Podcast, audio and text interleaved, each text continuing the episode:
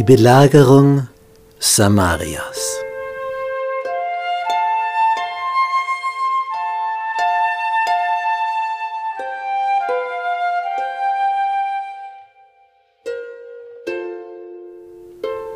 Wieder einmal sind es die Aramäer, Gegend des heutigen Syrien, die hereinziehen nach Israel, dem Nordreich, und siegreich durch die Gegend ziehen. Sie belagern die Hauptstadt. Das ganze Heer hat die Stadt umzingelt und die warten außen, bis die drinnen verhungert sind und freiwillig die Tore aufmachen, nur um irgendetwas zu essen zu bekommen. Denn eine Stadt, wenn man sie so nicht erobern kann, belagert man. Man lässt die einfach nicht mehr raus. Irgendwann geht ihnen drinnen die Luft aus, das heißt die Nahrung. Und es heißt in der Bibel, es war eine große Hungersnot in Samaria. Die Hungersnot war so groß, dass man für einen Eselskopf, den du normalerweise nicht verspeist, 80 Silberstücke bekamst, was einfach nichts mehr zum Essen gab. Das heißt einen Lohn von drei Monaten für einen Eselskopf und eine Handvoll Taubenmist, das du irgendwo von der Mauer runterkratzt, dafür bekamst du fünf Silberstücke, ein Wochenlohn. Wenn es nichts zu essen gibt, dann steigt der Wert von Taubenmist und von einem Eselskopf. Die Leute haben also buchstäblich von der Mauer runtergekratzt, damit sie wenigstens Staub im Mund drinnen spüren, dass irgendetwas knirscht zwischen den Zähnen. Und der König, der auf der Mauer herumgeht und wo ihn die Leute anflehen, Herr, hilf, ja, womit soll er helfen? Er kann auch kein Essen herzaubern. Und schließlich wird der König so erbost, als er diese ganze Not in der Stadt sieht, dass er sagt, Elisa ist an dem allen schuld, der Prophet. Irgendeinen Schuldigen braucht es. Und man kommt auf die Idee, dass es Elisa sein soll und er will ihn dafür töten.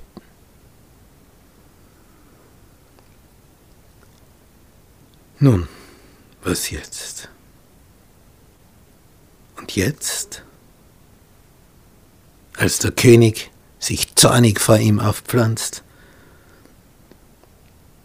und sagt, was soll ich noch vom Herrn erwarten? Wir verhungern alle. Bald sind wir alle des Todes. Bekommt Elisa eine Botschaft vom Himmel. Hört des Herrn Wort, so spricht der Herr.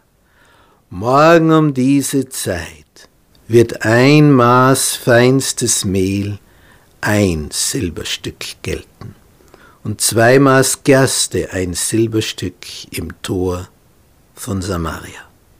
Also das sind wieder völlige normale Preise, wie sie vor der Belagerung waren. Und Elisa richtet diese Botschaft aus. Morgen um diese Zeit wird so sein. Die rechte Hand des Königs, der Mann, auf dessen Arm sich der König lehnt, der sagt zu Elisa, und wenn der Herr Fenster am Himmel auftun würde, wie könnte das geschehen? Ich meine, wir sind am Verhungern. Draußen sind die Feinde. Wie kannst du sagen, morgen sind Normalpreise bei den Nahrungsmitteln? Das ja verrückt. Und Elisa sagt ihm, siehe, mit deinen Augen wirst du es sehen, aber essen wirst du nicht davon. Das war eine merkwürdige Vorhersage. Nun, was passiert jetzt in diesen 24 Stunden? Es ist Nacht. Und es sind vier aussätzige Männer. Die sind draußen vor dem Tor. Vier Israeliten. Die haben am Tor gewartet, dass sie gefüttert werden. Sie durften nicht drinnen in der Stadt sein, um niemand anzustecken. Nun, die drinnen haben nichts mehr. Was sollen sie denen draußen geben, den Aussätzigen? Und einer sagt zum anderen, was sollen wir hier bleiben, bis wir sterben? Selbst wenn wir in die Stadt hineinkämen, da drin ist Hungersnot, dann sterben wir halt drinnen. Bleiben wir hier, sterben wir auch. Wir haben nur noch einen Weg. Gehen wir zu den Aramäern, zu den Feinden. Töten sie uns, dann töten sie uns. Aber vielleicht geben sie uns auch etwas zu essen. Wir sterben sowieso. Also was können wir verlieren? Sterben wir im einen Tag früher. Lassen Sie uns leben, so leben wir. Töten Sie uns, so sind wir tot. Was soll's? Wir sterben sowieso. Und sie machten sich in der Dämmerung auf um zum Heer der Aramäer zu kommen, heißt es im Wort Gottes, im zweiten Königsbuch, Kapitel 7. Nun, und als sie vorn an das Lager kamen, siehe, da war niemand mehr da. Das erste Zelt leer, das zweite ebenso und das dritte. Naja, und die gehen halt ins erste Zelt und finden Nahrung. Die waren ja ausgehungert, bis zum geht nicht mehr. Jetzt haben sie einmal gegessen und getrunken, was nur hinunterging. Dann finden sie Silber, Gold, Kleider. Es gleich geschnappt und vergraben, versteckt. Und dann gingen sie zum nächsten Zelt. Ja, und überall die Fülle und kein Mensch da. Und dann sagt einer, und das war weise, jetzt überlegt einmal, was wir da tun.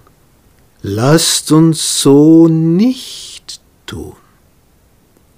Dieser Tag ist ein Tag guter Botschaft. Die Feinde sind anscheinend nicht mehr da, aus irgendeinem Grund. Wenn wir das verschweigen, und warten, bis es Licht am Morgen wird, so wird uns Schuld treffen. So lasst uns nun hingehen und es dem Hause des Königs ansagen, dass die Feinde nicht mehr da sind. Aber die Zelte sind da und das Essen ist da und die Kleider und Gold und Silber und Schätze und alles.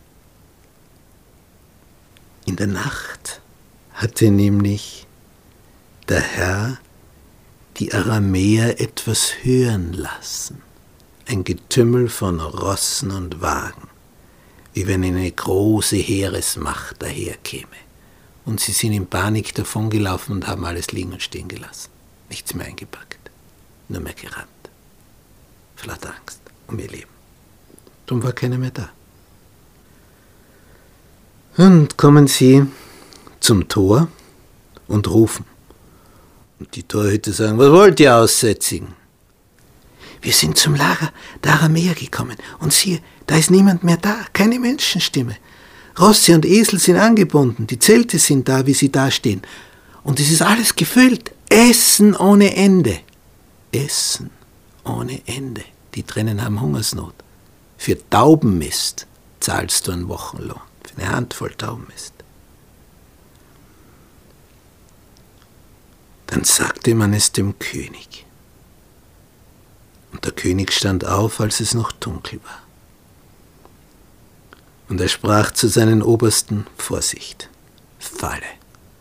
Die wissen, dass wir Hunger haben. Die wollen uns rauslocken und wenn wir draußen sind in ihrem Lager, dann fallen sie über uns her. Das ist ein simpler Trick, um uns auszulöschen. Und ein anderer sagt, ja, man nehme fünf Rosse von denen, die noch in der Stadt übrig geblieben sind. Die sterben ja sowieso. Setzen wir fünf Männer drauf und die sollen nachschauen. Da nahmen sie zwei Wagen mit Rossen. Und er sagte, der König zieht hin, seht nach. Und dann sehen sie die Spur bis zum Jordan. Kein Mensch mehr da.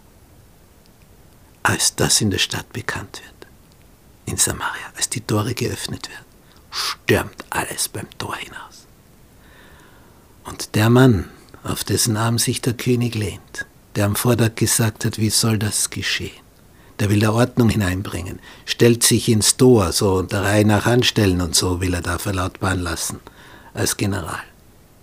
Er wird niedergetrampelt. Er hat's noch gesehen, aber nichts davon gegessen. Wie hat er gesagt?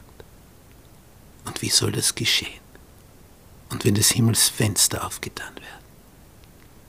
Jetzt war's soweit. So wirkt Gott.